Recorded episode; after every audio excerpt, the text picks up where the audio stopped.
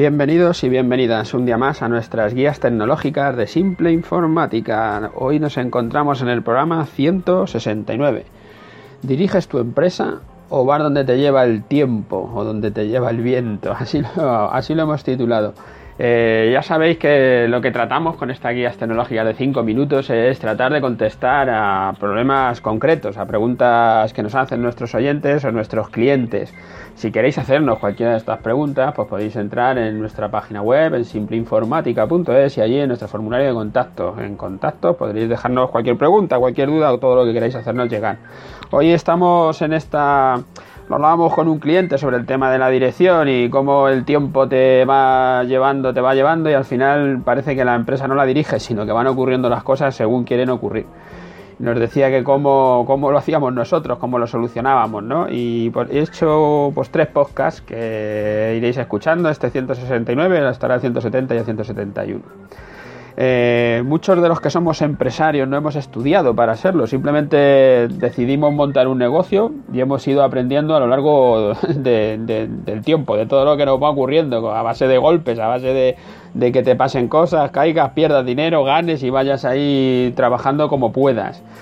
Eh, muchas veces eh, tenemos mil ideas para mejorar nuestro negocio, ¿verdad? Y nos vemos ahí eh, a tope, ¿no? Esto es lo que llaman la montaña rusa de los emprendedores, también de los empresarios, ¿no? Te ves ahí, wow, voy a hacerlo todo bien, hoy me va a salir todo perfecto y a lo mejor a media mañana te ha pasado algo y ya estás en esto, no vale nada, no voy a ser capaz, todo me va a ir mal, ¿no? Estamos siempre metidos en esta montaña rusa, eso es normal, ¿eh? Nos va a pasar a todos y nos va a seguir pasando. Para todos los que vais todos los días a trabajar, pero no os habéis preguntado nunca, ¿voy a conseguir que mi empresa el año que viene y en cinco, qué voy a conseguir con mi empresa en el año que viene y dentro de cinco años o dentro de diez años? Os vendrá muy bien que os hagáis esta pregunta. ¿Dónde estará mi empresa en cinco años? Eso es lo que va a hacer que tú dirijas, no que te lleve el viento. Si tú ya te pones un objetivo a cinco años y tú dices que es lo que va a pasar, es más fácil que acabes decidiendo qué quieres hacer. Cuando uno piensa en lo que quiere hacer para el año que viene, pues suele plantearse eso de, voy a ver si subo un 5%, y a ver si crezco algo, ¿no? A ver si vendo algo más. Si, el año va difícil, pues igual te quedas ahí más, más acojonado, ¿no? Dices, bueno, pues este año que está la cosa chunga, pues mira, no, no voy a hacer nada, que me quede como estoy.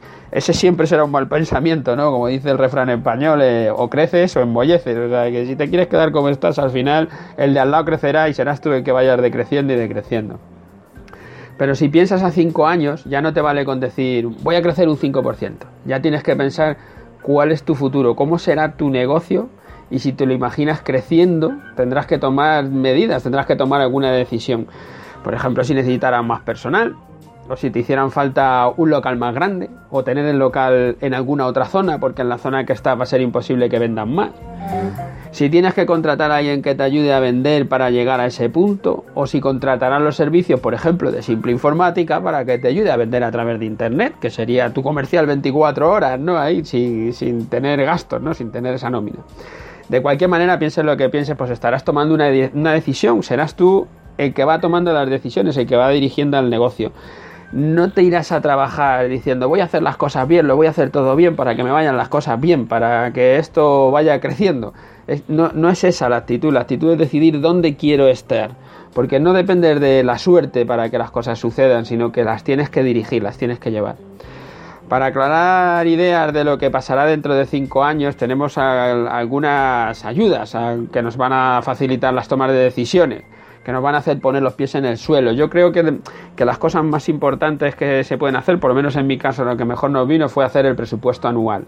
Decir el presupuesto anual del, del negocio, de lo que vamos a hacer. Es muy sencillo de elaborar y te da los datos, los datos que necesitas, ¿no? Para, para saber, para obtener esas ideas sobre el dinero, ¿no? Cómo voy a llegar a hacer posible aquello que quiero hacer, ¿no? Este documento que se puede hacer, como ya hablábamos hace tiempo de empezar desde cero, con una simple hoja de cálculo, que es que nos lleva nada aprender a utilizar las hojas de cálculo. Ese es el que nos dirá qué va a pasar el año que viene y los años siguientes. No es fácil acertar con un presupuesto, la primera vez te saldrá mal, pero tendrás una dirección clara a dónde vas y verás cómo, te vas equivocando, cómo vas corrigiendo eh, presupuestos y cómo vas avanzando en el presupuesto y cada vez sabiendo más. Y tú llevarás la dirección y entonces ya no te llevará el viento, cuando te llevará el tiempo. Y otro documento muy útil es el del cuadro de mandos. Un documento que como en un coche pues nos va a dar pues eso, la referencia de las cosas más vitales, la velocidad, las revoluciones, el aceite, el testigo de las luces y poco más. Si tiene pocas cosas pero se ve muy rápido para el día a día, por si se enciende alguna alarma, alguna, alguna alarma, algún testigo, me falta la gasolina, bueno pues es rápido, lo ves y ya sabes que eso está así. De estos documentos voy a hablar en los siguientes dos podcasts. Por eso os decía que ya, que ya estaba pensando hacer los tres, porque es muy difícil tocar todo en, el mismo documento. Y nada, si veis que estos temas os interesan, pues dejadnos feedback para que nosotros lo sepamos y seguiremos tocando temas de dirección. Ya en el próximos capítulos también lo contaré. Si estáis en iTunes o en Ivo, pues nada, dejadnos allí vuestra me gusta, vuestras valoraciones que nos vienen muy bien y a los que nos escucháis a diario, gracias por estar ahí todos los días y nos vemos mañana.